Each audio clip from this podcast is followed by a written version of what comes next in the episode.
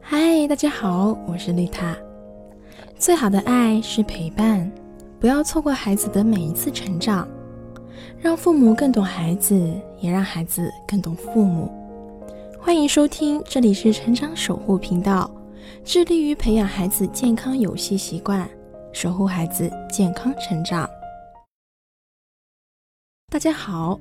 今天我们继续以一个游戏策划的角度，给家长两个引导小孩的小技巧。通过事物的表面去看本质，通过游戏策划者的角度去发现孩子，去了解孩子。第一个小技巧就是利用标签法去读懂孩子。那之前不少家长说，我的小孩沉迷游戏，但是你问他，你的小孩在玩什么游戏呀？为什么玩游戏呢？往往这个时候，十个里面有九个都不知道。知己知彼的道理大家都懂，可是就是没有人知道第一步要怎么做。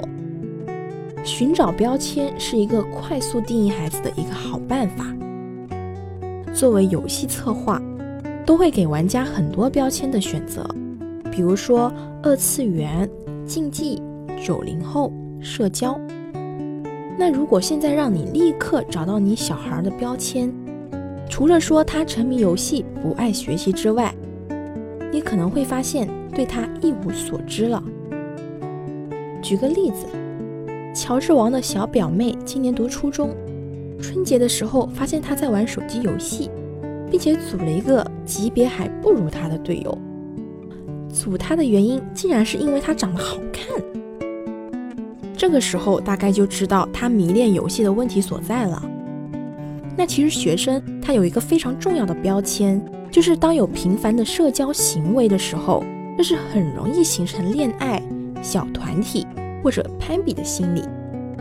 而游戏只是他和这个好看的男生的社交工具。所以当他妈妈在担心他会不会沉迷游戏、考不上好高中的时候，乔治王就担心他是不是恋爱了。这就是问题所在，就是寻找标签。但是要注意，这并不是贴标签哦。那很多时候，譬如父母害怕孩子沉迷游戏，其实就是源于对无知的恐惧。第二个，惩罚和奖励。许多家长的惩罚方式很容易将自己摆在孩子对立面。如何惩罚孩子？简单来说。就是不要拿走属于他自己的东西。惩罚对一个孩子来说是一个非常严重的事情，在游戏当中也极少的会惩罚玩家，哪怕你玩的再烂，我们都会告诉你你玩的不错，还有以下几种方法可以让你变得更强。如果孩子反复的受到惩罚，他会觉得这个事情是不是不适合我呢？他会逃到一个天天夸他很厉害的舒适中去，这往往就是游戏。说到如何奖励孩子，简单来说就是送孩子的东西要谨慎，奖励东西的时候要有仪式感，不要让孩子觉得这是理所当然的。如果你给你的孩子奖励的时候被他认为是理所当然的，他也许哪天就会因为说买不起最新的 iPhone。买不起想要的车，而怪罪你太抠门了。那我们到底要送什么好呢？我们可以投其所好，送孩子一些有使用范围的东西。那例如，你可以送孩子手机、游戏机的使用权，迪士尼两日游，新款鞋子一双，或者给他买个皮肤、买个游戏也无妨，根据财力来定。但是如果你直接赠送他手机、人民币、游戏机，这就不建议了，因为使用的尺度太大了，不好管理。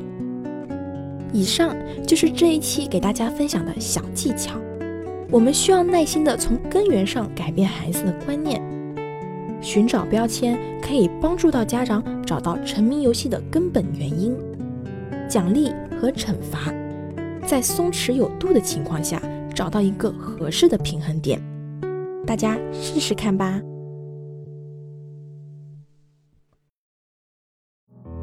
这里是成长守护频道，更多亲子内容可以搜索关注微信公众号“成长守护平台”，以及关注我的 FM。我是丽塔，下期不见不散。